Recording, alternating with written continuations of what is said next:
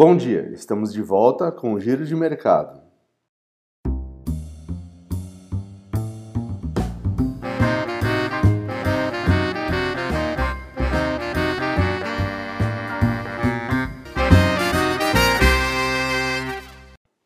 O Ibovespa fechou a semana passada com ligeira queda de 0,13%, em 102.776 pontos, apesar da decisão de corte de juros do Copom e o movimento de cautela dos mercados internacionais devido às tensões entre Estados Unidos e China, afetou também o rendimento da bolsa brasileira.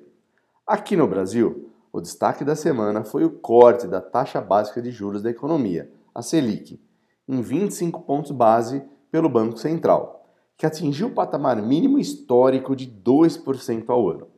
O corte veio em linha com o esperado pelo mercado, apesar de reconhecermos que a possibilidade de novos cortes não foi totalmente excluída, acreditamos que o Banco Central deverá manter a Selic em 2% ao ano em sua próxima reunião de setembro.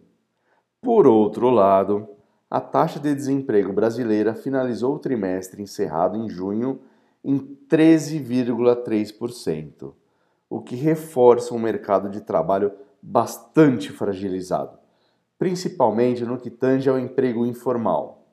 Já a produção industrial apresentou um crescimento de 8,9% em junho ante maio, acima até das expectativas do mercado denotando uma recuperação do setor.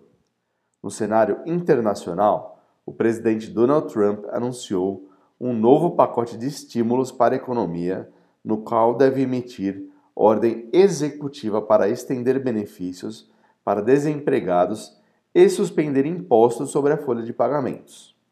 O impasse desse novo pacote entre a Casa Branca e o Partido Democrata ainda é considerado significativo. No lado das tensões com a China, houve uma escalada durante a semana, com o presidente americano assinando duas ordens executivas para banir os aplicativos chineses TikTok e WeChat nos próximos 45 dias, caso eles não sejam vendidos para companhias americanas. Falando em Estados Unidos, vamos falar agora da moeda americana. O real sofreu uma queda de aproximadamente 3,8% em relação ao dólar na semana passada, fechando em R$ 5,43. Na manhã de hoje, os futuros internacionais operam a 6,50 com leve alta. E ficamos por aqui com mais um giro de mercado, desejando um bom dia e uma ótima semana. Um abraço!